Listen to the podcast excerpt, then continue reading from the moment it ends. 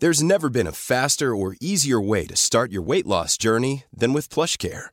PlushCare accepts most insurance plans and gives you online access to board-certified physicians who can prescribe FDA-approved weight loss medications like Wigovi and Zepbound for those who qualify. Take charge of your health and speak with a board-certified physician about a weight loss plan that's right for you. Get started today at plushcare.com slash weight loss. That's plushcare.com slash weight loss. plushcare.com slash weight loss.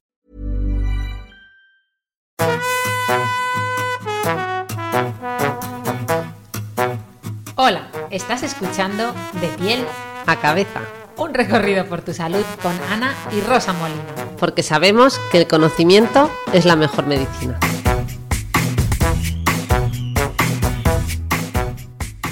Hola a todos y bienvenidos un viernes más a De piel a cabeza, un viernes que llega con un tema que yo creo que ha sido de los más pedidos por vosotros y que no me puedo creer, Rosa, que después de casi 70 episodios de De piel a cabeza no hubiéramos hablado del acné. La verdad que sí, es un poco increíble. Pero es que, Ana, estábamos esperando al momento idóneo, estábamos esperando al día 18 de noviembre, que es el Día Mundial de la Resistencia a los Antibióticos.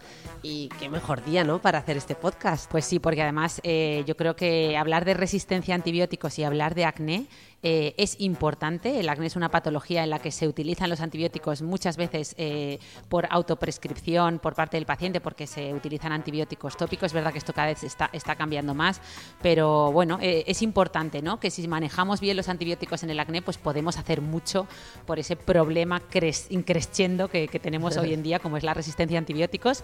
Así que, que nada, comenzamos. Vamos a por ello porque aquí hay muchas cosas que contar y yo creo que vamos a dar respuestas a muchas de las dudas ¿verdad?, que mandan con, con frecuencia a través de, las redes sociales, ¿no? Sí, sí. Me hace mucha gracia, Ana, porque digo nos llegan, porque aparte de llegar a, nuestro, eh, a nuestra cuenta de, de pie a cabeza, yo en mi cuenta de psiquiatría de, de R, doctora Rosa Molina, me llegan porque se confunden contigo. Entonces la gente me pregunta cosas de acné, ni siquiera de la parte psicológica, incluso del tratamiento dermatológico. Digo, creo que esto es a mi hermana.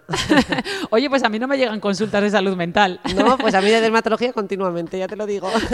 Oye, pues antes de comenzar, simplemente un inciso muy cortito, muy, muy cortito, para dar las gracias a Galderma, nuestro patrocinador de hoy, un laboratorio eh, farmacológico que yo conozco de primera mano porque todos los años en el hospital nos han apoyado un montón.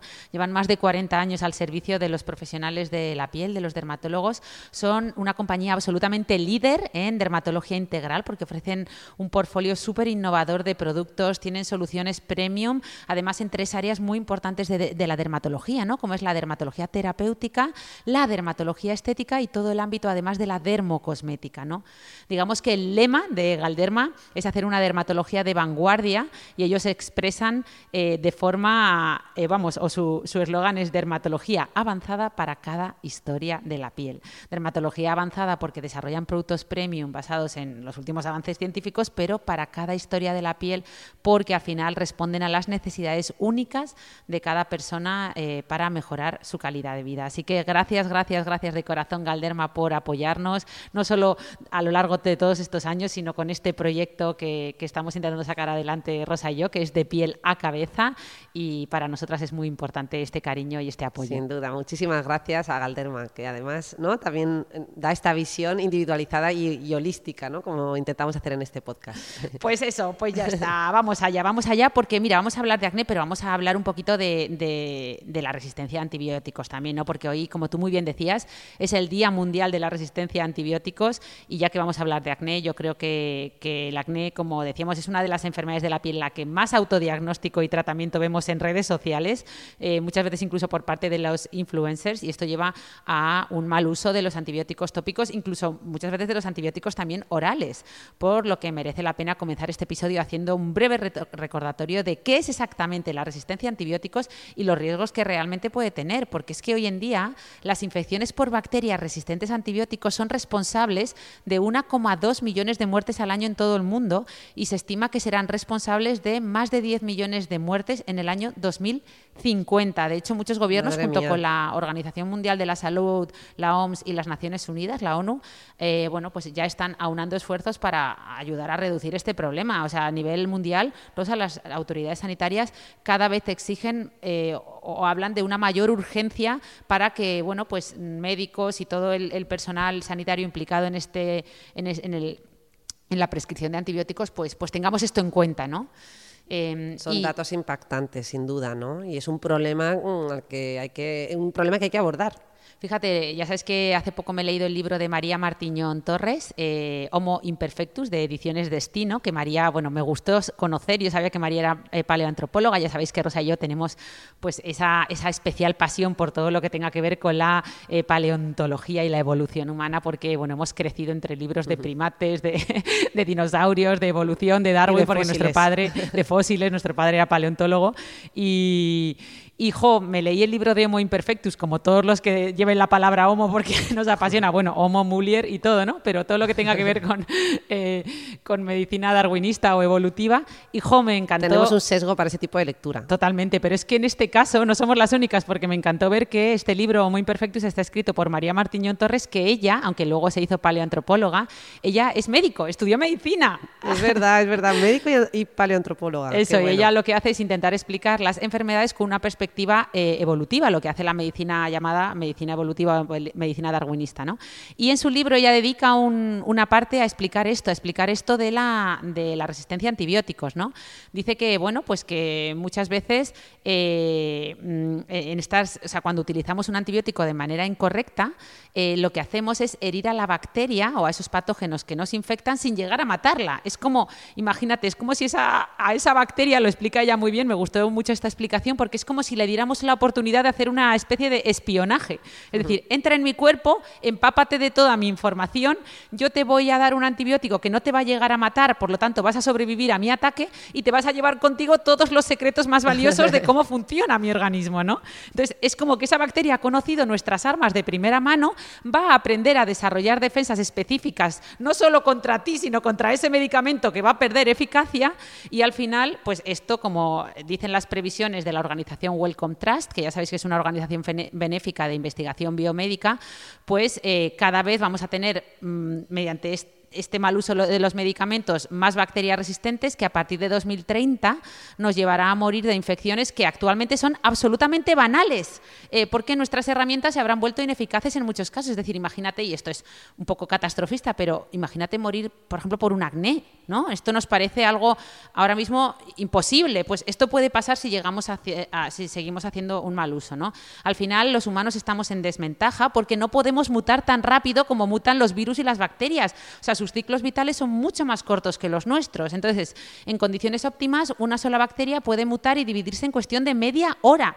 Y en cada una de esas reproducciones que hace, presenta la oportunidad de transformarse en otra variante que se puede hacer resistente a ese antibiótico. ¿no? Entonces, esta dotación, además, como se multiplica esas velocidades, la va a transmitir súper rápido a sus bacterias hijas, que como digamos solo descienden de una célula célula adulta, pues tienen una composición idéntica, ¿no? genética, a la, a la madre que ya es resistente. ¿no? Entonces, al final, eh, esto va a hacer que cada vez sobrevivan mejor a los antibióticos y que las generaciones futuras mm, de patógenos, pues cada vez eh, tengan mejor desarrollados estos mecanismos. Entonces, al final, el ciclo vital de los humanos es mucho más largo, nos resulta mucho más complejo, imagínate, para nosotros transmitir una, lo contrario, es decir, para transmitir una información de defensa contra esas bacterias, nosotros nos vamos a reproducir, bueno, como se reproduzcan tanto como yo, vamos apañados, pero yo qué sé, tú que has, cumplido con tu habilidad. reproducido. Eso, tú que te has reproducido y has cumplido con, con, ese,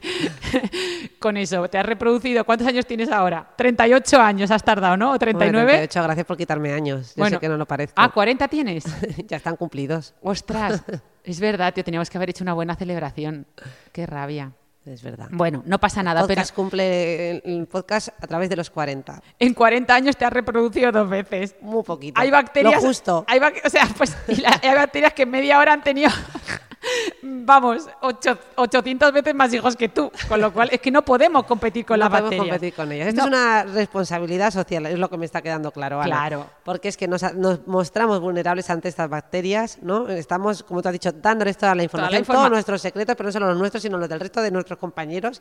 Y como sociedad, oye, o sea, estamos exponiendo al resto. Esto es como lo de llevar mascarilla, no era solo por ti, era por los demás. Eso. Si usas un antibiótico que sea para que destroce a esa bacteria, o sea, que la, que la aniquile y no salga ninguna viva y no se pueda llevar información. Cañonazo contra la bacteria. Cañonazo. Fuera hay que acabar con las eh, bacterias espías, ¿vale? No más bacterias espías.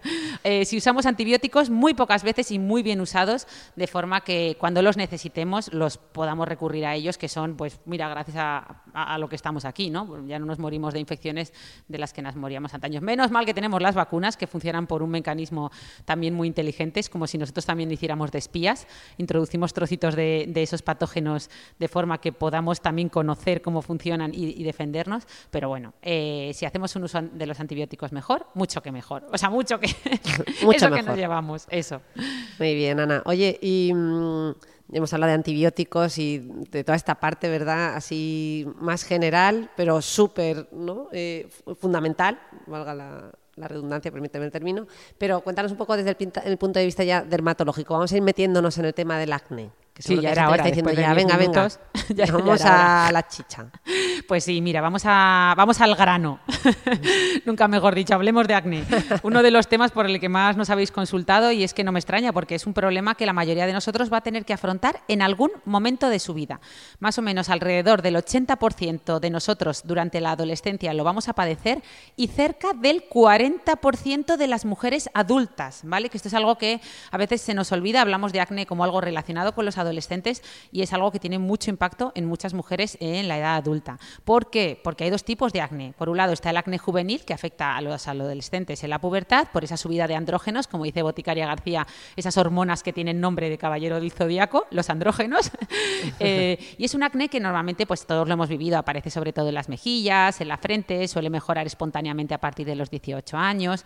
Pero es que luego hay este segundo tipo de acné, que es mucho más puñetero y menos conocido, que es el famoso acné tardío de la mujer adulta, que afecta a mujeres a partir de los 24 años, eh, aparece principalmente... lo he tenido yo. Sí, en las ramas mandibulares, en el cuello, es como en una parte más inferior de la cara, está relacionado con un exceso de andrógenos muchas veces o una sensibilidad periférica a los andrógenos, es decir, no muchas veces no tiene que haber un aumento de hormonas eh, como tal. Muchas veces es una sensibilidad especial, ¿no? una susceptibilidad a esas hormonas en, las glándulas sebáceas eh, de la piel y, bueno. Y que eh, sale además en los momentos clave, ¿no? O sea, ese sale...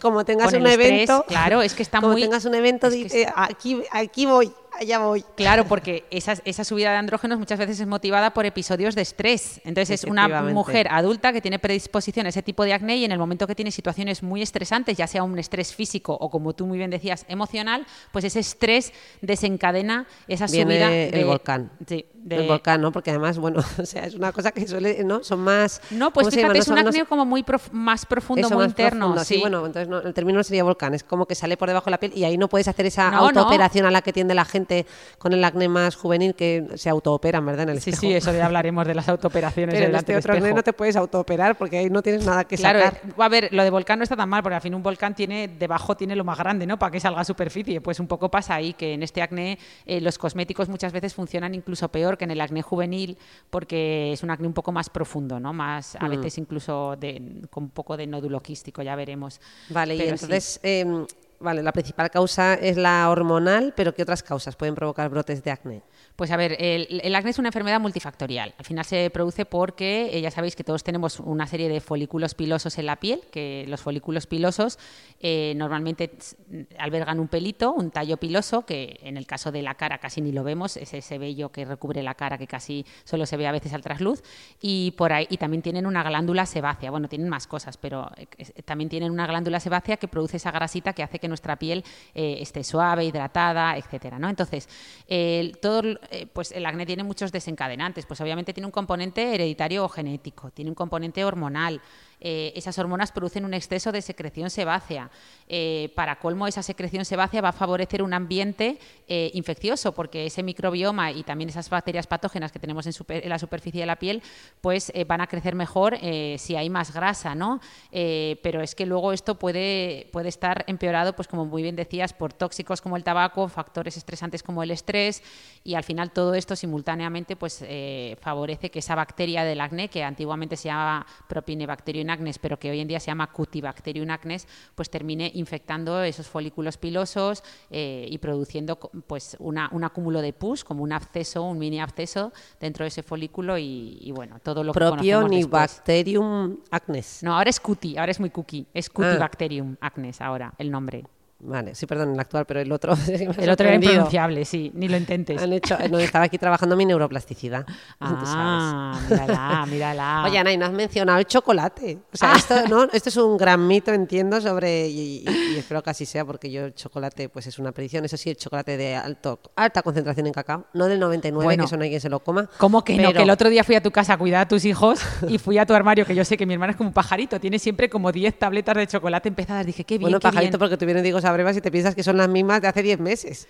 No, lo que. Bueno, pero siempre tienes. Yo no puedo comprar, yo no tengo en ese sentido ese autocontrol, entonces yo no puedo tener nada rico en mi casa porque me lo como. Entonces mi casa es un santuario de la comida saludable. No, es que tú llegas a tu nevera y no hay nada directamente. O sea, no hay nada que comer. Claro, porque si no me lo como, entonces me como eso y luego ya se me quita el hambre y no como nada más. Pero mi hermana es capaz de tener ese autocontrol, de tener todo tipo de porquerías en casa y no comerlas y guardarlas para una situación especial o situaciones bueno, bueno, tampoco te pases. Chocolate como todos los días, desayuno, comida y cena. Lo que pasa que no me como la tableta entera. Procuro comerme mis, mis dos tabletas mis dos trocitos de claro, mis dos trocitos. Yo eso no lo sé hacer. Pero claro, el otro día entendí cómo eras capaz de hacerlo. Es que todo el chocolate que tenías allí era de 99% cacao. No, ese es el de mi marido. El mío es el que ah. tiene la máxima máximo 86 y ya, ya ah, me Es que yo cuando ¿eh? vi Depende de mi motivación. Ah. Reconozco que me influye mi estado emocional. 75 para cuando estoy un poquito más estresada y ya es alta concentración en cacao. Y 86 cuando me veo fuerte. Pero me encanta, ojo, me encanta, ¿eh? que lo digo aquí como si fuera algo que no me gusta. Y... yo vi el 99 y dije, me, voy de aquí. No, el 99, esa sí que lleva ahí 10 meses. esa es la que lleva ahí 10 meses de verdad, que esa es la que sigue viendo ahí. naranja, ¿verdad? el 99% de cacao y efectivamente esa es la que mm, pues claro, no me tienta tanto y no me la como. Entonces, no, es, que eso no hay quien se lo coma con todo mi respeto. Si yo sé que el cacao es muy saludable, pero es que um, a veces eso, un, poquito, de alegría. De alegría. ¿Mito o realidad? Nada, mira, a ver, hay muchísimos mitos relacionados con, la alimentación y acné. Al final, si quieres, hablamos un poco de, qué alimentos realmente producen acné, porque ya tenemos estudios científicos que son bastante claros en esta relación entre la aparición de acné eh, y los alimentos que, bueno, que están relacionados. ¿no? Digamos que ya sabemos eh, si me haces la pregunta, ¿qué alimentos producen acné? Pues yo te contestaría, ninguno, ninguno. Los alimentos no son la causa del acné. Lo que sí que pueden es desencadenar brotes en pacientes que ya están predispuestos. Es decir, el acné no se relaciona con alimentos concretos como el chocolate, el chorizo, como siempre nos han hecho creer, sino con una tendencia alimentaria general. Es decir, uno de los artículos científicos más recientes y extensos publicados hasta la fecha, que se publicó en JAMA Dermatology, sobre la relación entre acné y nutrición, ya establece una clara relación entre el empeoramiento del acné y las dietas ricas en ultraprocesados, es decir, eh, alimentos pues, con mucho azúcar, mucha grasa, mm, etcétera, ¿no? Grasas obviamente de, de, perfil no saludable, ¿no? Entonces parece que la relación más, más, más sólida es con el azúcar, ¿vale? Eh, sobre todo con las bebidas azucaradas. Las famosas sodas de los americanos, esto sí que eh, se relaciona mucho si las consumimos de forma muy habitual con brotes de acné. Y también, que también estará relacionado, Ana, con que además tendemos a consumir este tipo de alimentos cuando estamos más estresados, ¿no? Totalmente, sí. Un poquito de la mano ya es como que tu nivel de autocontrol, eh, ¿verdad?, mm, baja y ya dices, mira, from lost to the river. me encuentro mal, como mal, me sale más grano, y entonces me veo peor y es un círculo vicioso. Claro, porque ya tiras la toalla ya pato y no. Pero bueno, eh, las grasas también eh, tienen una relación con el acné, pero las grasas sobre todo saturadas de origen animal y que van mezcladas con, con azúcares, ¿no? Pues en, en, alimentos ultraprocesados. Y luego también hay una relación con la leche, sobre todo la leche desnatada, pero sí que es curioso que no se aconseja retirar la leche de la dieta, es decir, sea eh, se, ha visto una leve relación de empeoramiento, pero tampoco, pero no se ha logrado demostrar que cuando se quita la leche de la dieta ese acné mejore. Por lo tanto, de momento no se aconseja retirar la leche si tenemos acné. Al final, lo de siempre. La dieta saludable, es decir, la que es saludable para la piel, coincide con la dieta saludable. Si quieres tener una piel sana, evitar brotes de acné, lo mejor es que aumentes tu consumo de vegetales, de frutas, legumbres, que te olvides de los ultraprocesados, que elijas grasas de, un perfil más saludable y, y nada, que llenes tu dieta de sentido común, ¿no? Efectivamente, totalmente. Hay el sentido común que es el mejor de los sentidos y, el más escaso funciona. Total, que comerte un magnum almendrado, que no es el que te provoca por sí solo el acné. No, que lo, comes una vez no pasa cuando te cubres la cara con maquillaje se parece a un magnum almendrado en, aquella época. Ostras, es verdad. Todos hemos estado ahí. Todos hemos estado ahí y, no, y no es para reírse porque realmente lo pasan muy mal, ¿eh? Los adolescentes. me río porque yo estaba ahí, ahora me río con perspectiva. claro, claro, pero qué mal se pasa, ¿eh? Qué mal se pasa. La verdad que sí. Esto vamos a ir introduciendo luego la parte más emocional, ¿verdad? Que, sin duda juega un papel y van de la mano y son inseparables, ¿no? Por eso mencionaba yo esta parte de, equilibrio con, con, el estrés y como a veces cuando nos encontramos mal, pues tendemos a comer peor. Pero bueno, em, entonces Ana, el acné es algo que todos sufrimos o hemos sufrido, ¿verdad? En mayor o menor medida y entiendo que puede tener eso, un alto impacto en nuestra calidad de vida, entendiendo la calidad de vida como algo que alberga ¿no? esta salud también emocional. ¿Qué consejos podemos dar a nuestros oyentes para combatirlo? Pues mira, pues justo este símil que hacías tú de que, a veces cuando eres adolescente y tienes mucho acné te ves la cara como un magnum almendrado y lo pasas fatal, y sobre todo cuando te maquillas, pues justo ese es el mensaje que tenemos que dar, que de verdad que no hay que pasar por eso, o sea, que no hay que pasar por ese mal rato, que de verdad que, que el acné tiene cura y cuanto antes actuemos, mejor, porque ya no se trata de esa parte emocional que es muy importante, sobre todo en pacientes adolescentes en los que se está forjando la autoestima, si es que además además puede dejar cicatrices inestéticas para siempre. Por lo tanto, sobre todo, no debemos resignarnos y aceptar que es una especie de castigo de la adolescencia que hay que pasar sí o sí. No, no, no tenemos que por qué pagar ese peaje. Eh, es una enfermedad que además aparece en un momento muy crucial, como es la adolescencia. Es que, de verdad, es un momento en el que somos más vulnerables, se está forjando nuestra personalidad, nuestra autoimagen, nuestra autoestima. Eh, y hay un montón de estudios que ya han demostrado que quienes padecen acné pues muestran más síntomas de ansiedad ansiedad, depresión, que te voy a contar a ti, eh, mm. y baja autoestima. Entonces, esto puede incluso afectar en el rendimiento en el colegio, en el trabajo, en nuestra eh, formación. O sea, que es que hay que actuar. Hay bueno, que... actuar, pero en todas las facetas. que oye, mm. entiendo que habrá acnés que no siempre se resuelvan bien y por eso también es importante trabajar el, el, mundo emocional, ¿no? Claro. Y la capacidad de afrontarlo y, y superarlo, pues eso, pues de la mejor manera posible, ¿no? Pero bueno, eh, Ana, entonces, eh, ¿cómo debemos actuar si, si, tenemos, si sufrimos un acné o lo padece un familiar? Pues mira, eh, lo primero acudiendo al dermatólogo, ¿vale? Lo mm. siento que es el paso más importante. Yo creo que también luego tenemos que hablar de toda tu, un poco la parte relacionada con cómo gestionar esa parte ¿no? de impacto en la calidad de vida y la autoestima mm. que, que, tiene, sobre todo en la adolescencia. Pero el paso más importante es el de buscar ayuda y no llevarlo a escondidas con remedios caseros sacados de YouTube, como vemos muchas veces en consulta, ¿no? La cara. Claro. jabones, ¿no? Yo de todo, de haber todo. usado de todo de todo y, entonces actuar de forma preventiva, es decir, es, eh, sobre todo si es un acné que vemos que está dejando cicatrices, más vale prevenir que tratar. Es decir, hoy existen soluciones excelentes para tratar casos de acné leve, moderado, severo. Tenemos un montón de, productos desde queratolíticos, antibióticos tópicos y orales, anticonceptivos, eh, retinoides, es decir, eh, los retinoides los, ponemos, los podemos pautar de forma tópica, de forma oral, funcionan de maravilla, es decir, disponemos de tratamientos súper eficaces en consulta, muchas veces definitivos y además muy, muy seguros. Entonces, acudir al dermatólogo y si además está teniendo un impacto emocional, acudir a un profesional de la salud mental, yo creo que es clave, ¿verdad? Sí, sin duda. Y Ana, estaba pensando que al final, eh, yo creo que este mensaje ha quedado claro, hay que acudir a un profesional. Eh, pero yo haciendo una reflexión, al final el acné eh, se encuentra entre los problemas cutáneos más comunes ¿no? a nivel mundial. O sea, mm, eh, prácticamente ¿no? un porcentaje elevadísimo de la población, como decíamos, ha pasado por ahí, ¿verdad? Y a pesar de, su gravedad, pues eso, muchas personas, como lo que te decía anteriormente, ¿no? Pues recurren a remedios caseros, remedios que ves en online, no échate limón con bicarbonato o, cómprate jabón de azufre, o se prescriben incluso antibióticos, ¿no? En fin, incluso cuando no está indicado, ¿no? Mm, ¿Qué te parece si empezamos como a profundizar un poquito más así a, nivel de, de, tratamiento? Si nos cuentas Claro, claro. Eh, sí, un tratamiento en líneas generales del acné, ¿no? De lo que hacemos en consulta. Básicamente, cuando un paciente con acné llega a consulta, nuestros objetivos son tratar las lesiones, eso está mm. claro, mejorar su calidad emocional, eh, evitar recaídas, es decir, prevenir futuros brotes y, sobre todo, sobre todo, eh, prevenir marcas y manchas que puedan quedar ahí de por vida, ¿no? Entonces, por eso nosotros utilizamos, en cuanto el paciente llega, una clasificación del acné. hay muchas, en general, la más sencilla que todos conocemos muy bien es clasificarlo en acné leve, moderado y severo. Es cierto que en función de esa clasificación nuestra establecemos un tratamiento, pero esto no es, digamos, definitivo. Es decir, un acné tú lo puedes clasificar desde un punto de vista dermatológico como un acné leve, pero si ese acné leve está teniendo un impacto grave en, la salud mental del paciente o él lo está viviendo de una forma eh, pues, pues que, le está afectando a su calidad de vida, pues a lo mejor ponemos tratamientos que a lo mejor estaban reservados para un acné moderado o un acné grave incluso, ¿no? Es decir, que todo se puede ajustar. Siempre es un trabajo mutuo del paciente con el médico y con la familia, que también es muy importante, ¿no? Entonces, eso.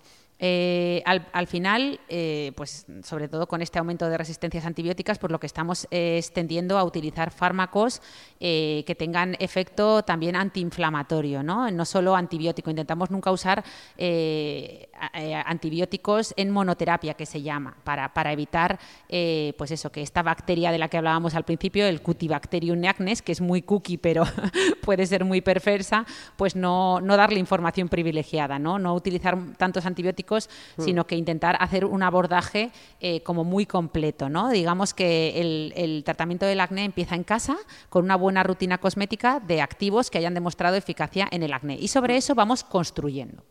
Mari, si empieza en casa, tú que te, he oído dar muchas veces estas, eh, iba a decir tips, claves o rutinas faciales, ¿Qué rutina eh, recomendarías? ¿Por cuál empezarías en casa? ese consejillo que quiere todo el mundo, en plan, bueno, bueno, al dermatólogo, pero si yo puedo ir empezando... Claro, claro. No, no, y es que se puede hacer muchísimo en casa, sobre todo en un acné leve. Eh, entonces, pues obviamente eh, la, rutina es la misma que recomendamos siempre, que yo creo que la hemos repetido hasta la saciedad, la famosa rutina más recomendada por dermatólogos, que ya sabéis que es una rutina minimalista, pero muy efectiva, que es la famosa rutina en cuatro pasos, como las cuatro patas de una mesa, que son limpieza, hidratación, fotoprotección y transformación, pero adaptada a una piel con acné. Entonces, hay que hacer una buena limpieza. En acné tenemos productos especiales, casi todas las marcas comerciales, eh, sobre todo de farmacia, tienen sus propias líneas de productos de limpieza e hidratación para pieles con acné, que suelen incluir activos especiales y suelen ser geles que limpian muy muy bien, pero no se llevan por delante toda la barrera hidrolipídica, porque claro, tú en un acné dices, no, no, pues si hay bacterias las quiero quitar de en medio, ya, pero es que toda tu piel está llena de una microbiota, que son bacterias eh, que, que te ayudan a luchar contra esas bacterias patógenas ¿no? que se desarrollan en el acné. Entonces hay que hacer una limpieza, digamos, inteligente.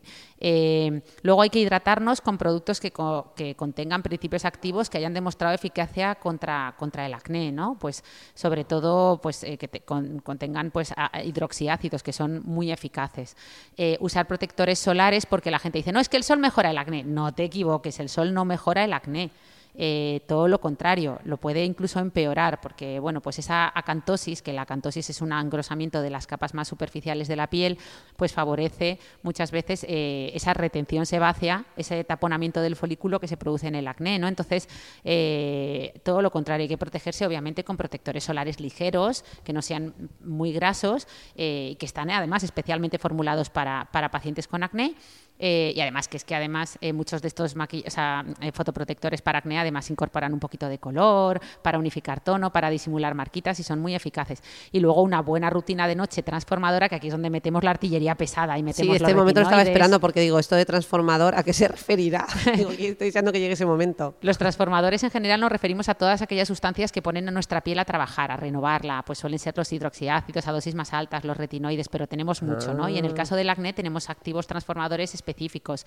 Tenemos el ácido acelaico, tenemos, eh, eh, ¿cómo se dice?, tranexámico también y niacinamida, que, bueno, tranexámico no tanto, pero la niacinamida también ayuda. O sea, tenemos muchos activos, eh, bueno, y muchos más que están surgiendo para, para incluir en rutinas antiacné eh, por la noche, que, que, son muy eficaces. Pero bueno, los clásicos obviamente son los hidroxiácidos, sobre todo dentro de los hidroxiácidos, los beta hidroxiácidos, como el ácido salicílico, que es uno de los que más capacidad tiene para penetrar al folículo piloso, y obviamente los retinoides, que los retinoides lo que hacen es favorecer, como generar una especie de exfoliación, pues oye, ayudan en, todos los sentidos porque eh, no dejan que haya esa hiperproliferación epidérmica y que se tapone el folículo. Digamos que mantienen ese folículo abierto para que no se enquiste, ¿no? Como, como quien dice.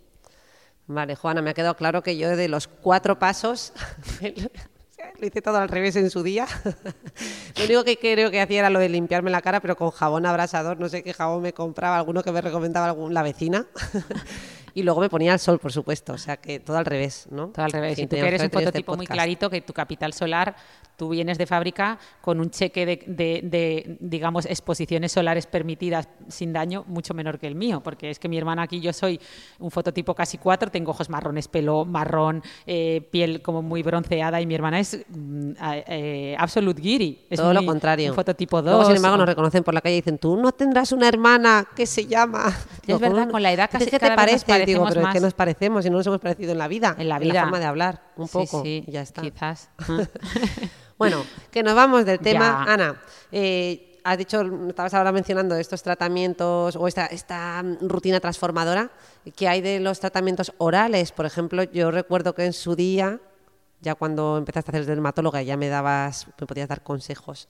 en algún momento me recomendaste lo de eh, anticonceptivos orales y no sé qué otros, ¿no? algún antibiótico. Justo, o sea, básicamente si tuviéramos que construir una, eh, un tratamiento del acné, vamos a utilizar la estrategia de la pirámide, que siempre funciona muy bien eh, para entenderlo, pues la pirámide del tratamiento del acné sería por un lado, lo que ya hemos dicho, es decir, la base, lo que va a sustentar todo lo demás y va a ayudar a prevenir brotes y va a mantener el acné a raya, sobre todo si es un acné leve, es una buena rutina cosmética que incluya activos eficaces frente a acné como los que hemos ido nombrando. ¿vale? Esa es nuestra base. A dosis bajitas eh, tenemos esa rutina cosmética. Luego, por encima, tenemos lo que llamamos cosmecéuticos, que ya sabéis que es una palabra que viene de la unión de cosmética con farmacéutico y que, bueno, en verdad no está aceptada científicamente, pero nos viene muy bien para reflejar toda esa parte de eh, productos productos eh, de dermocosmética o productos ya eh, medicamentos tópicos, es decir, medicamentos en crema que necesitan receta y que muchas veces incluso llevan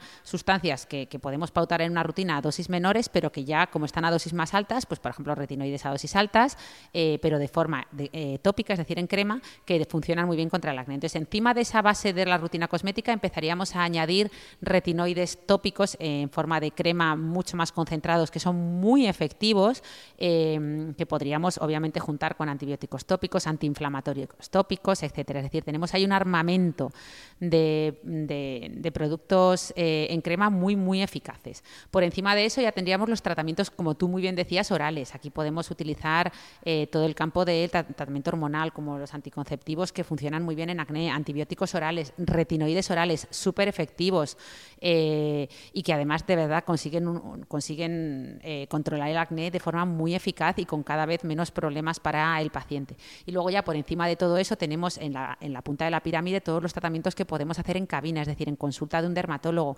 desde láser, terapia fotodinámica, peelings, o sea, un montón de tratamientos complementarios, que todo esto obviamente yo lo pongo como una pirámide, pero se puede también ver como un círculo, porque todos estos tratamientos se pueden complementar a la vez, ¿no? Puedes estar eh, siguiendo una rutina cosmética adecuada, una, un par de noches en semana usar a lo mejor un retinoide tópico en forma de medicamento más concentrado, a la vez que estás tomando un anticonceptivo oral, por ejemplo, y que te estás realizando peelings en consulta. ¿Vale? Es mm. decir, que todo esto, obviamente, nosotros eh, individualizamos y hacemos un tratamiento personalizado en cada paciente. Claro, y en esta pirámide y en este círculo, mm, ni siquiera aceptas barco, mm, con la palabra peeling no aceptas barco el, explotarte estos granitos blancos enfrente del espejo, ¿no? O sea, esto no entra ahí dentro, sí. A ver. ¿O hay alguna forma validada y aceptada de, ya, de, operar, ¿no? De, operarse uno mismo. A ver, esto nos ha pasado a todos, Rosa. O sea, yo la primera. Todos decimos, no, no, no te toques los granos, pero ahora saltó a la calle con un grano de esos que tienen una cabeza blanca, como dicen algunos pacientes míos. Es que tiene cabeza, me dicen, doctora. blanca, blanca. Me habla. Claro, que no es más que un acúmulo de pus dentro del folículo piloso, pero bueno, que es que se ve, ¿no? Es un, es un comedón cerrado y, la verdad es que, que se ve. Entonces, Obviamente, normalmente, eh, todos pues muchas veces sentimos ese deseo mm, de, toquetearlo y, exprimirlo. Esto si lo hacemos de higos a brevas alguna vez ante una situación, pues eso, que tenemos una reunión, pues no pasa nada. Mm, pero... Bien desinfectado y bien limpiar las manos. Claro, claro, sí. Hombre, obviamente haciendo, ya que, ya que, ya que, ya que montas un quirófano en tu baño, por lo menos que haya un poco de clorexidina de por medio, de asepsia, tus manos limpias, ¿vale? Por lo menos. Pero a ver, esto hacerlo ocasionalmente no pasa nada. El problema es que al final eh, todos sabemos que nuestro cuerpo es lo más inteligente, es la máquina más perfecta que hay y obviamente todo esto, un granito siempre va a curar mejor si lo dejas en paz. ¿Vale? Que sí, porque al final esto de meter la uña, eh, te va, eh, pues eh, lo que hace es favorecer una mala cicatrización y puedes, tienes más riesgo de dejar manchitas y marcas. Entonces, sí que hay otras soluciones intermedias, no tienes ni por qué dejarlo ahí eternamente, ni por qué operarlo. Puedes aplicar, por ejemplo, venden unos sticks en la farmacia muy cómodos, que suelen ser que por un lado llevan un pincelito, eh, que lleva un producto un poco bomba, pues suelen llevar ácido salicílico a altas concentraciones o, alguna, algún activo de acné bien concentrado de forma que lo aplicas por la noche, lo dejas actuar, eh, suelen llevar lo que llamamos queratolíticos eh, y, luego por la mañana pues llevan en el otro lado del stick, llevan un pincelito, o sea, llevan un, un, poquito de como un lápiz marroncito de tono piel que también lleva activos antigranito. Millions of people have lost weight with personalized plans from Noom, like Evan, who can't stand salads and still lost 50 pounds. Salads, generally, for most people, are the easy button, right? For me, that wasn't an option. I never really was a salad guy. That's just not who I am. But Noom worked for me. Get your personalized plan today at Noom.com. Real Noom user compensated to provide their story. In four weeks, the typical Noom user can expect to lose one to two pounds per week. Individual results may vary. Hiring for your small business? If you're not looking for professionals on LinkedIn, you're looking in the wrong place. That's like looking for your car keys in a fish tank. LinkedIn helps you hire professionals you can't find anywhere else, even those who aren't actively searching for a new job but might be open to the perfect role. In a given month, over 70% of LinkedIn users don't even visit other leading job sites. So start looking in the right place. With LinkedIn, you can hire professionals like a professional. Post your free job on linkedin.com slash people today. Y en, una noche o en un par de días te has quitado el acné de en medio, lo has secado, como quien dice, ¿no? Entonces, mm. bueno, siempre es más eficaz eso. Vale, vale, estupendo. Yo creo que esto nos ha venido muy bien eh, y conocer estos recursos, así que fenomenal. Y, mm, pero bueno, también, Ana, estoy pensando, ¿eh? podemos empeorar las cicatrices, ¿no? Y una vez que, que ya han aparecido, aquí ¿Nos puedes añadir algún recurso más o no? Sí, sí, mira, a ver, básicamente eh, nosotros a esto le llamamos acné escoriado. Vienen muchas pacientes que tú las ves entrar por la puerta, esto es algo que ya desarrollas esa habilidad para detectarlo, ¿no? Sobre todo pasa mucho en el acné tardío de la mujer adulta, que vienen las pacientes, no, si yo no me toco, yo no me toco el acné. Y sabes perfectamente que ese acné está muy toqueteado, ¿no? Está muy manipulado y esto hace que vayan quedando pequeñas cicatrices y marquitas que de forma espontánea un acné no suele dejar de esa manera tan, tan característica. ¿Este, es el acné escoriado o cicatricial? Es lo mismo. Sí, a ver, ver, eh, no, está el acné escoriado y manipulado, que es algo que hace activamente el paciente y tú como dermatólogo lo sabes reconocer porque tiene unas características especiales. Y luego ya está el acné cicatricial, que no son acnés noduloquísticos muy graves, muy profundos, muy severos, que efectivamente deja unas cicatrices muy marcadas, aunque el ah, paciente no se lo toque nada. Escoriado es porque se lo ha tocado. Escoriado es eso, porque está manipulado, auto, autoescoriado, ¿no? Y sabemos más, eh, hombre, no siempre lo sabes reconocer, pero en general tú ves un acné que no es excesivamente grave, pero que tiene muchas manchitas, muchas pequeñas cicatrices eh, y te das cuenta que es un acné escoriado. Luego ves acnés muy, muy graves que dejan unas cicatrices muy profundas y que ahí el paciente a lo mejor el pobre no se ha tocado nada y aún así ha dejado muchas cicatrices. ¿no? Pero bueno, lo importante es que nosotros tenemos muchas herramientas para tratar estas cicatrices, ¿vale? Tenemos eh, sobre todo los láseres, sobre todo los láseres fraccionados ablativos y no ablativos, son una herramienta excelente, ¿eh? conseguimos unos resultados buenísimos, pero conseguimos mejorar estas cicatrices en un 60, un 70%. No conseguimos eliminarlas por completo, no tenemos una varita mágica, ¿vale? Por eso es tan importante, insistimos tanto en la prevención, de no, no llegar a tener tantas cicatrices, actuar antes, antes de que se formen esas cicatrices, ¿vale? Pero bueno, obviamente hoy en día cada vez eh, eh, apostamos por tratar estas, estas cicatrices mejor. Antes, por ejemplo, le decíamos al paciente, no, hay que esperar a que se cure tu acné y luego ya trataremos las cicatrices. Pues mira, hoy en día Incluso tenemos, eh, empezamos ya con el tratamiento láser cuando las cicatrices aún están rojas, ¿vale? Podemos incluso solapar los tratamientos de mejorar el acné con tratamientos para eliminar cicatrices, o sea que hay mucho avance. la verdad es que me sorprende porque cuando dijimos de grabar este podcast, yo me iba a poner en este rol de, mm, claro, como de afrontamiento, de aceptación, de que bueno, que por supuesto hay que hacerlo también, esta parte no psicológica, pero también porque no sabía que había tantos, tantos recursos. Claro, no sabía que realmente tenía tan buena solución, ¿no? Vamos, vamos a hablar, si te parece, ya de, tu, del impacto psicológico, que me he enrollado como una persiana, hemos, nos hemos puesto aquí a hablar del acné y no hemos, y no hemos hablado de, lo que a mí realmente me interesaba hoy, que era aprender de ti. Dicen que el otro día escuché que tener motivación para hacer algo es tener motivos para hacer ese algo, ¿no? Y ya sabéis que mi gran motivación de este podcast, que fue por lo que conseguí engañar a mi hermana, y mi principal motivo para hacerlo es aprender de ella, ¿no? Entonces, estoy aquí al final yo soltando un rollo enorme y aún no hemos empezado con lo que yo me interesa. Eh, pero esto era muy importante, ¿no? Yo creo que aquí hemos dado unos datos que son fundamentales y yo creo que no todo el mundo lo sabe. Vamos, yo, empezando por mí, vamos, no sabía que tenía tan buena solución, ¿no? Yo creo que igual la gente se operaría menos en casa. Claro, claro. Si supiera que, que hay tan buenos recursos. Eso, eso. Pero, pero cuéntanos tú, cuéntanos tú un poco esta relación que mm. tiene la piel y el cerebro, cómo se relaciona el acné con nuestra La relación piel-cerebro, Ana, es el trending topic de nuestro podcast, ¿no? Aparte del de dame, más, dopamina, quiero más dopamina. Bueno, ahora me estabas haciendo una competencia con Dame más melanina, ¿no? Que en las últimas charlas que hemos dado hacemos un, especie de concurso que siempre es Dame más dopamina frente a Dame más, más dopamina o más melanina? Y siempre gana ella. Todo el mundo quiere más dopamina. Bueno, mi hermana se, se suele poner un sombrero negro en la cabeza así, ¿sabes? Para captar la atención y no siempre, no siempre gana dopamina. no, siempre pierde. Pero bueno, eh, esto lo hemos contado, ¿no? Que la piel y el cerebro tienen un, un origen embriológico común. Ambas vienen de la misma capa del embrión. El embrión originalmente no se forman tres capas, el endodermo, el mesodermo y el ectodermo, pues del ectodermo vienen la piel y el cerebro. Eh, así que bueno, podemos decir como, mira, como dice Steven Pinker, ¿no? Que dice que la mente humana es una mezcla de cosas neurales, corpóreas e incluso extracorpóreas, que realmente nuestra mente está engranada ahí, ¿verdad? Entre todos nuestros órganos, entre ellos la piel, el órgano más grande.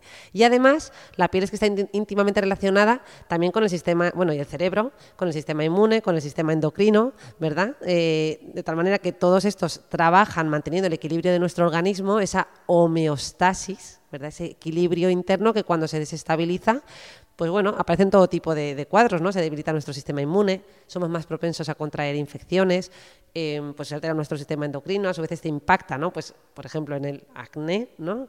Eh, y bueno, están ahí en continua comunicación. De hecho, Ana, hay una especialidad eh, que era la, bueno, y que sigue siendo la psiconeuroinmunoendocrinología. Bueno, yo creo que leí hace poco psiconeuroinmunoendocrinodermatología. Toma palabra. Y es que, claro, yo digo, hombre, pues a ver, si es que lo que estamos volviendo es hacia la medicina general, hacia la medicina que alberga y que estudia el ser humano en su conjunto. Pero claro, conforme nos hemos ido hiperespecializando, con esos traumatólogos que se dedican solo al dedo meñique del pie o psiquiatras que nos dedicamos no solo a, pues eso, adicciones o solo a anorexia, ¿no? que nos viene fenomenal, pero al final nos retira un poquito de esa visión global. Pobres traumas, ¿eh? que... con el dedo gordo del pie se les pone siempre de ejemplo de superespecialización y dirán, oye, que vosotros también veis solo melanoma, por ejemplo, y estáis siempre con los traumas, con los traumas. Siempre nos metemos con los traumas, que es la muletilla fácil. Sí, son fáciles, nos lo ponen fácil. Nos lo ponen fácil. Nos acordamos es muy visual, es una buena analogía. Perfecto, pues venga, una vez que hemos entendido todo esto, vamos a profundizar, si te parece, más en el impacto psicológico que tiene el acné en los pacientes que lo padecen, porque seguro que también nos están escuchando muchos padres de hijos adolescentes que no saben si, eh, bueno, pues que si tienen, que más bien obligar al, al, hijo a que vaya con ellos al dermatólogo o no, o al revés, o cuéntanos un poco, no obligar. Bueno, pues ¿eh? podemos empezar por contar lo que dicen las personas que, ¿no? que, tienen, que tienen acné o que ha pasado por ahí, ¿no? y, que, y, verbalizan palabras como las que os voy a decir aquí que se sienten avergonzados. Algunos dicen me siento sucio, otros pues me siento poco atractivo, me hace sentir poco seguro de mí mismo, eh, o me siento, pues eso, no, que, no, que, no, soy normal, ¿no? Llegan a decir algunos. O sea, son algunos de los términos que se usan sin duda sabemos que, la presencia de, acné nos puede conducir a problemas relacionados con nuestra imagen corporal. Además, fijaos que, bueno, yo creo que hay muchos tipos de acné, ¿no? También está el acné troncal, se llama. Sí, eh, bacné, se llama bacné. Ah, De la unión de back, que es espalda en inglés, y acné. Anda, qué gracia, no lo había escuchado. bueno, pues eh, hay muchos tipos de acné, pero bueno, cuando pensamos en acné todos pensamos en la cara, ¿no? Hmm. Y que es esa parte más, más visible, que impacta en nuestra capacidad para socializar, ¿no? También, pues, en nuestra, mm, nuestra parte en la que intimamos más, pues más relacionado también con nuestra sexualidad, ¿no? Se han documentado problemas psicológicos como la insatisfacción, pues eso, pues lo que he mencionado, ¿no? Pues nuestra apariencia, eh, con impacto pues en sentimientos de vergüenza, de timidez, de falta de confianza, que es lo que he dicho mm. que decían los pacientes, ¿verdad? Impactando en las relaciones sociales, en, en tendencia a evitación, de interacciones sociales o de reducción de estas interacciones, incluso a la hora de intimar, ¿no? en esas eh, relaciones sexuales. Sí, es que encima tenemos un tipo de acné que es el acné inverso, que es la hidroadenitis supurativa, que son como un acné noduloquístico más profundo y que aparece en las ingles y las axilas, eh, que no, no, hemos hablado de él, pero también es los famosos golondrinos de los que habla muchas veces la gente, es muy incapacitante lo que tú dices a la hora de relaciones sexuales, etcétera, claro. Claro, incluso la gente pues eh, siente como que puede estar en desventaja a la hora de conseguir un empleo. O sea, esto está eh, los estudios que se han hecho y se han recabado datos, pues ha sido otra de, los, de las limitaciones que se han, se han encontrado. ¿no? El, acné, por tanto, puede influir en, en, muchos campos, como podemos ver, incluido, fíjate Ana, hasta en el deporte. Los datos indican que las personas que tienen acné tienen más probabilidades, o se ha visto asociación con síntomas de ansiedad y síntomas de depresión. ¿No? Eh, frente a, personas que no tienen. Eh, y además incluso, fíjate, hasta un aumento de un 6-7% de la ideación suicida en estas personas frente a las que no lo tienen. Por tanto, estamos hablando de algo que sin duda alguna tiene un impacto en nuestra calidad de vida, en nuestro mundo emocional. Efectivamente, ¿no? Además es una relación muy bidireccional porque eh, yo creo que los, brotes de acné muchas veces vienen por un, por un desencadenante de estrés emocional, pero es que luego te viene ese brote de acné y como tú muy bien decías, también te genera estrés por el mero hecho de tener ese brote. Entonces es como un círculo vicioso. ¿no? Que, no es precisamente virtuoso. Que se muerde la cola. Eso. sí, sí. Claro, el estrés al final es una respuesta natural, ¿no? Eh, hay que definirla. Es una respuesta natural y necesaria para nuestra supervivencia, ¿no? Pues nos permitía en su día huir de los depredadores. Yo siempre digo, eh, bueno, hoy los depredadores somos nosotros mismos, ¿no? Qué buena esa, tal cual. Con nuestros propios miedos y nuestras preocupaciones y nuestras rumiaciones, ¿verdad? El estrés es una reacción fisiológica, por tanto, del organismo en el que entran en juego pues, muy diversos mecanismos, ¿no? entre ellos pues, nuestros mecanismos de defensa para afrontar una situación que podemos percibir como amenazante y que mm, sus demandas pues, nos resultan elevadas o excesivas. Pues bien, cuando este estrés es excesivo y se mantiene en el tiempo, pues puede dar lugar a la aparición de enfermedades y anomalías. Al final, siempre también, ¿verdad? Decimos, Ana, que nuestro cuerpo es el escenario de nuestras emociones. Qué bonito. O sea, es el escenario donde se manifiesta todo lo que está ocurriendo ahí, todos nuestros miedos, ¡pum!, se reflejan en nuestro cuerpo. Unas veces con, con cosas más visibles, pues como puede ser este acné, eh, o, ojeras o bolsas o cualquier otra cosa no más mm, que se manifieste en el órgano de la piel, pero también muchas veces interiormente en nuestros órganos, esa parte más invisible. Pero al final nuestra forma particular de afrontar y adaptarnos a las diversas situaciones y demandas es un factor determinante, ya que cuando percibimos que nuestros recursos no son suficientes, como hemos mencionado antes, para afrontar lo que nos está sucediendo, es cuando empezamos a presentar estas, estas anomalías. Podemos decir, y en resumen, Ana, que el estrés, por tanto, surge de la interacción de un agente estresor, ¿no? un estímulo, una situación, un problema, la evaluación qué hace el sujeto de esa situación, el cómo la percibimos, si nos parece más o menos grave, si nos parece más o menos incapacitante, y la interacción entre ese estresor y ese sujeto. ¿Vale? Qué bueno. Eh, así que con esas tres patitas eh, podemos entrar luego en esto que tú has dicho, ¿no? Tanto el acné, si aparece, nos va a generar estrés y a su vez ese estrés va a empeorar el acné. Eh, y si además la evaluación que hace el sujeto y la interacción que surge de ahí pues no, es la no es la óptima, pues todo, todo empeora. Pues venga, vamos a seguir profundizando mejor en estos factores que modulan o influyen en este mm. estrés para luego ver cómo podemos actuar, aterrizar todo esto que nos estás contando tan interesante eh, en, un campo como el acné, ¿no? Sobre todo y también en, unas edades que a veces, pues bueno, los recursos disponibles eh, son diferentes, ¿no? Que, que la edad a lo mejor más adulta, ¿no? Claro. Eh, sin duda, a ver, el estrés viene modulado por esos factores psicológicos, ¿no? Nuestras propias creencias personales, la forma en la que afrontamos la adversidad, la, vivencia de pérdida de control, ¿no? De pensar que no hay nada que yo pueda hacer frente a una situación que me es difícil. La, eso, la vivencia de que no hay salidas y no hay alternativas, ¿no? Ante los problemas, pues todo esto es que es verdad, es de sentido común, es que al final va, a impactar en cómo, en cómo yo abordo esa, esa situación nuestra, fíjate Ana, que nuestra capacidad para prever los agentes estresantes, o sea, el que uno tenga la sensación de que tiene control, de que puede hacer algo para modificar lo que está ocurriendo, va a hacer que eso disminuya el estrés. De hecho, tú como dermatóloga lo haces mucho, el mm. anticipar. Eh, anticipar y darle la información al paciente, por ejemplo, cuando le vas a dar un pinchacito. Tú siempre dices lo de, no, le va a molestar un poquito. Claro. Ya le estás eh, dando control a ese sujeto. o con los retinoides, que lo usamos mucho en acné, decimos, ya sean tópicos o orales, vas a tener la piel más seca, te van a irritar, pero es normal. Eso es un efecto buscado, deseado, porque estamos y, controlable, no te preocupes, lo vamos a controlar con esto, esto y esto. Claro, o el dentista tan temido, ¿verdad? eh, cuando nos ponen sobre aviso y, y va, influye en nuestra vivencia de mayor o menor estrés. Venga, esto va a ser, va a durar nada, son dos minutitos, te va a doler un poco y, efectivamente esa vivencia de control nos ayuda. El, conocimiento al final, ¿no? Esto que acabas de contar tú es, que decimos en este podcast, el conocimiento es la mejor medicina y es que, es que nos ayuda un poquito a relativizar, vale, pues ya uno se prepara, venga, dos minutos, lo voy a aguantar, ¿no? Y si no supiéramos nada, dices, ah, esto es insoportable y sí dura una hora, ¿no? O sea, la vivencia de incertidumbre y de no conocer, pues nos, agobia un poquito más. Así que bueno, pues todo esto también, Ana, nos lleva a hablar, por tanto, de que podemos ser más o menos resistentes o resilientes, ¿no? Que al final es, algo que nos caracteriza, al ser humano nos caracteriza la resiliencia, el, el, salir airosos de las situaciones y saber recomponernos, ¿no? Pero claro, pues esto también, la experiencia y los años, pues nos da más tablas, ¿no? Nos da más recursos emocionales. Eh, pues eso, no es lo mismo afrontar un acné con 40 que afrontarlo con 15. Claro. lo que tú has mencionado, al final es una etapa en la que esa aceptación social y grupal pues tiene una importancia clave y, estamos mucho más pendientes de nuestro aspecto de lo que lo estamos con otras edades. Eh, además, para Oye, menciona la palabra resiliencia. La resiliencia no solo depende de nuestros factores emocionales, también depende de nuestros recursos familiares, de los apoyos que tengamos, nuestros, eh, de nuestros recursos al final sociales, de lo que nos rodea, ¿no? El contexto en el que nos toca vivir también va a modular nuestra capacidad para ser más o menos eh, resilientes.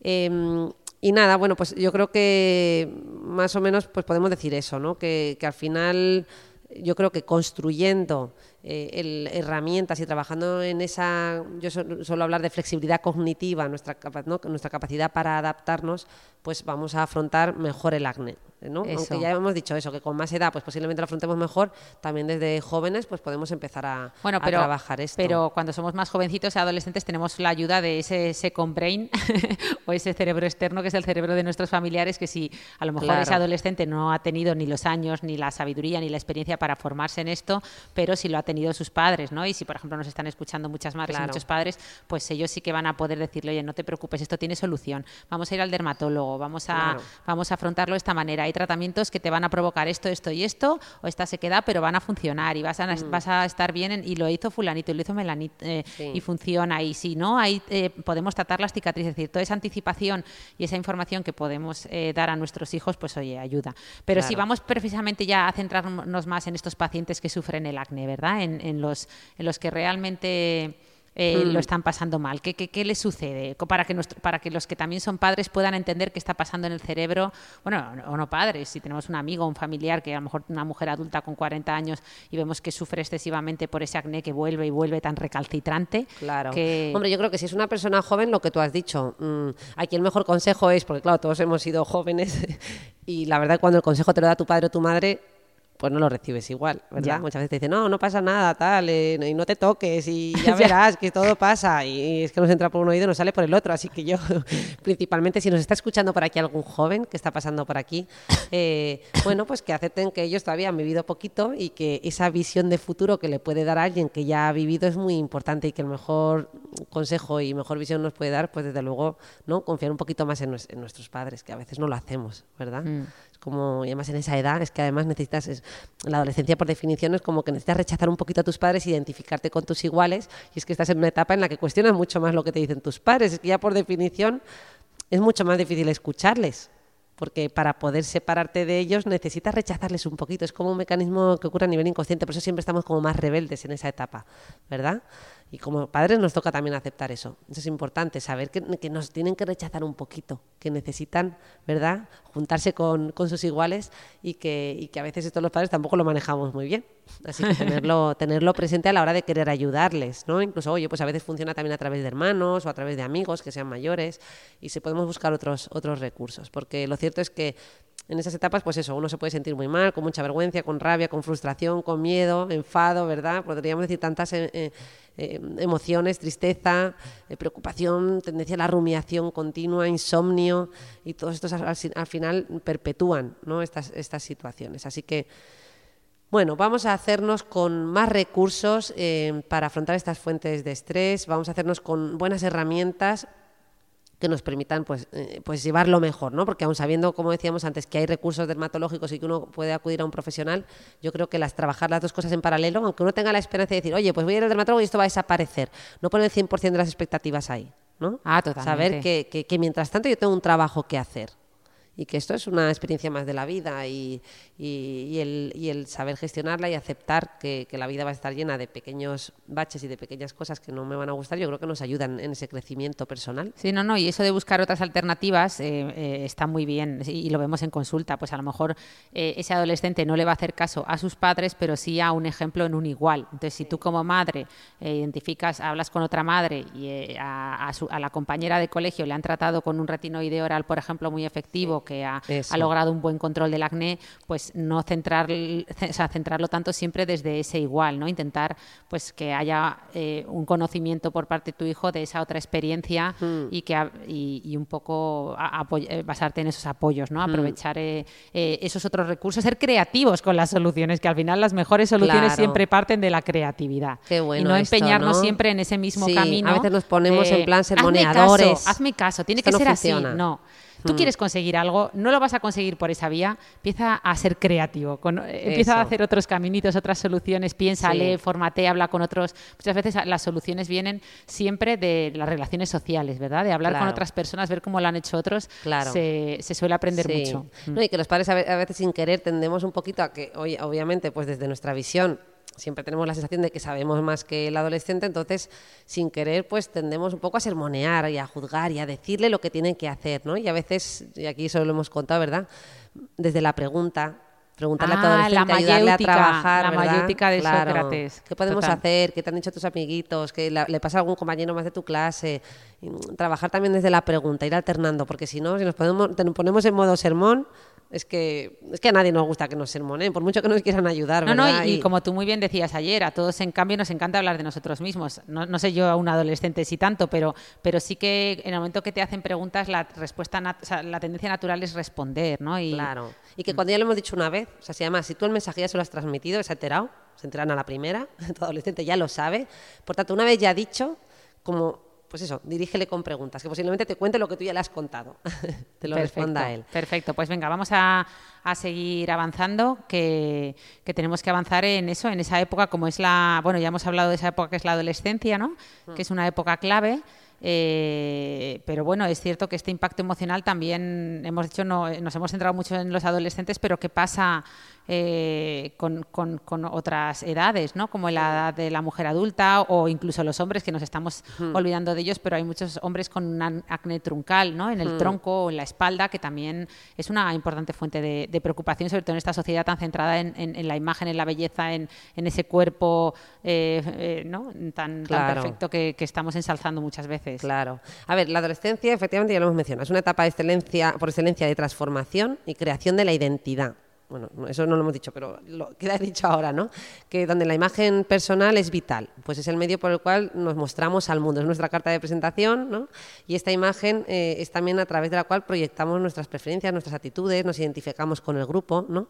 Y, y bueno, y esta imagen además, que fíjate Ana, que, que, en esta edad también tendemos mucho a modificarla y a cambiarla, ¿no? A, cambiando nuestro pelo, nuestra forma de vestir. ¿Tú te acuerdas, Ana, de tu etapa hippie alternada con tu etapa, como decía nuestra prima Laura decía, pero defínete. Un collar de perlas con esta ropa hippie, no. Bueno, de perlas. De, de, de perlas que bueno, valía el collar de, euro, o sea, de sí, perlas. De... Has entendido.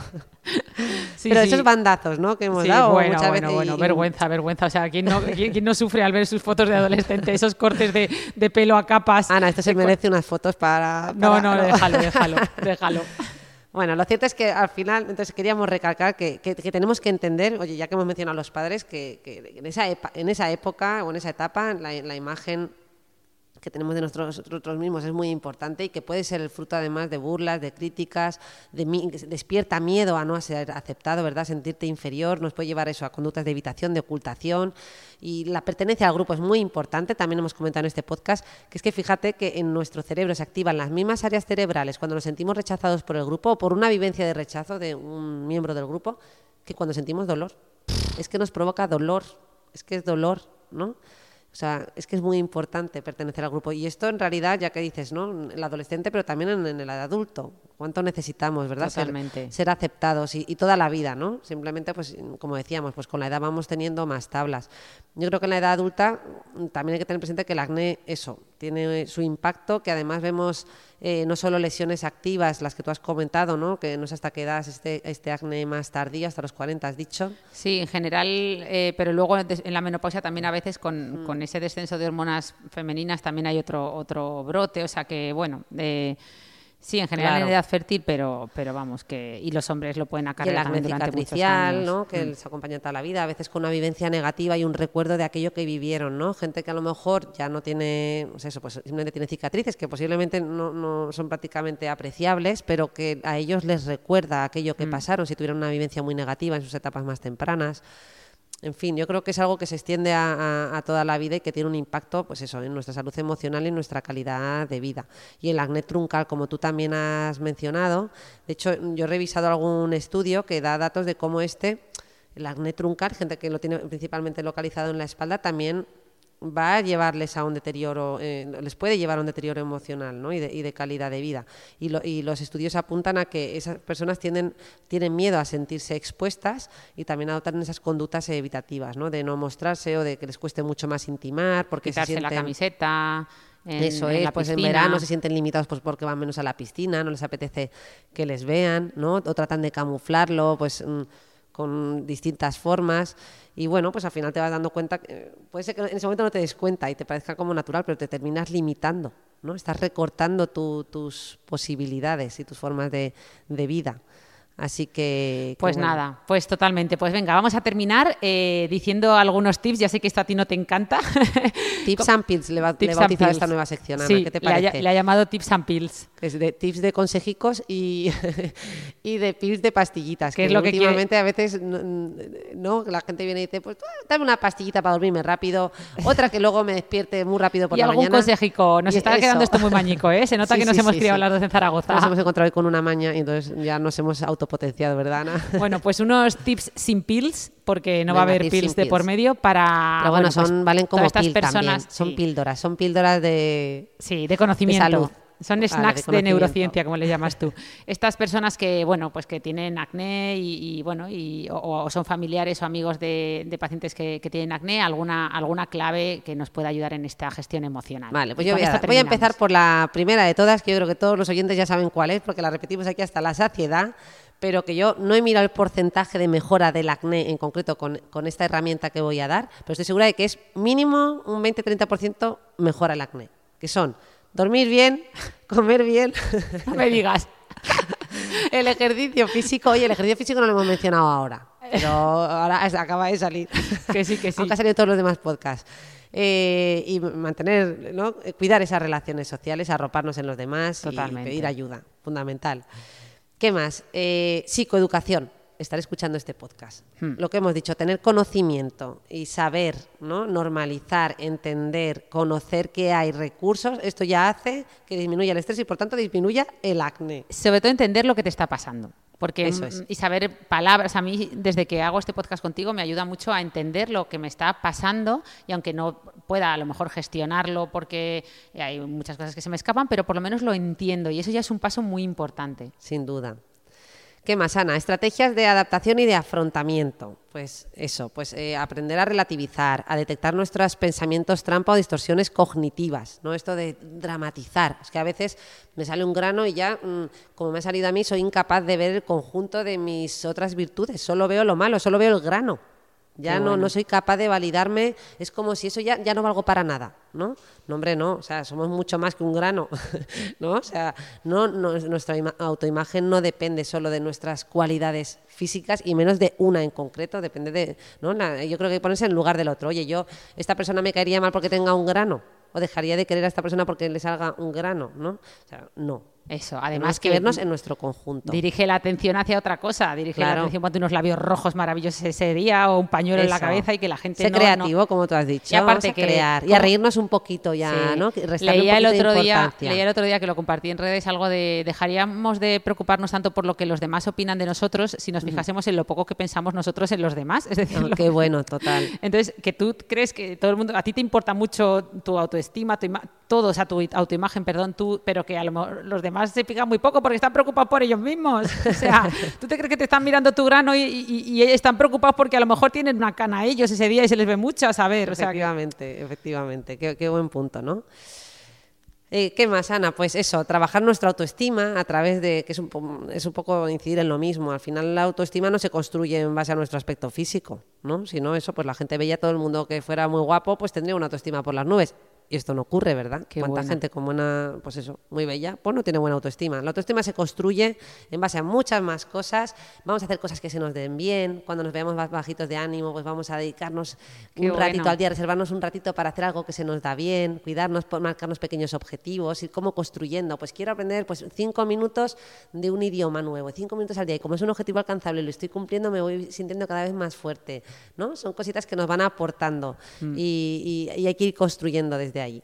Y, nada más, y ser flexibles, ¿no? Esta palabra que me encanta de flexibilidad cognitiva, ser capaz de adaptarnos, trabajar en adaptarnos, pensar en resolución de problemas. Tendemos a repetir los mismos patrones. Cuando nos enfadamos, cuando nos encontramos con una situación difícil, casi todos, ¿no? Decíamos ayer Ana y yo, ¿verdad? cuando discutimos, nosotros discutimos de la misma manera que casi todos los sistemas familiares, está el que da el portazo, el que sale gritando, el que lo hace desde la frialdad y guarda el silencio, el que, mm, en fin, eh, ¿no? Todos estos patrones de conducta que se repiten una y otra vez y generan la misma misma dinámica en la familia. Pues vamos a crear, vamos a ese día hacerlo de otra manera, ya verás cómo ese círculo vicioso en el que se entra en el sistema se rompe. Perfecto. Pues, contigo mismo. Pues terminamos el podcast de hoy con esa idea. No preocuparse, sino que ocuparse. Con lo, por lo tanto, que tenemos acné, no preocuparnos tanto. Bueno, y si nos preocupamos, pues poner, eh, acudir a, un profesional que nos ayude, pero además ocuparnos, acudiendo también a un profesional como un dermatólogo para que nos dé soluciones y poder mitigarlo cuanto antes. Muy bien, Ana, pues nos despedimos ya. Le damos las gracias a Galderma, nuestro patrocinador, y, por confiar en nosotras. Y nada, y, por ayudar también a concienciar sobre esta resistencia a los antibióticos, que todos eh, tenemos mucho y podemos hacer mucho. Y muchas gracias a vosotros por escuchar este episodio, por acompañarnos cada mm. viernes, por dejarnos esos comentarios, por dejarnos estrellitas, comentarios. Esa sexta estrellita ya. Eso. muchas gracias por todo y un abrazo. Y hasta el próximo viernes. Adiós.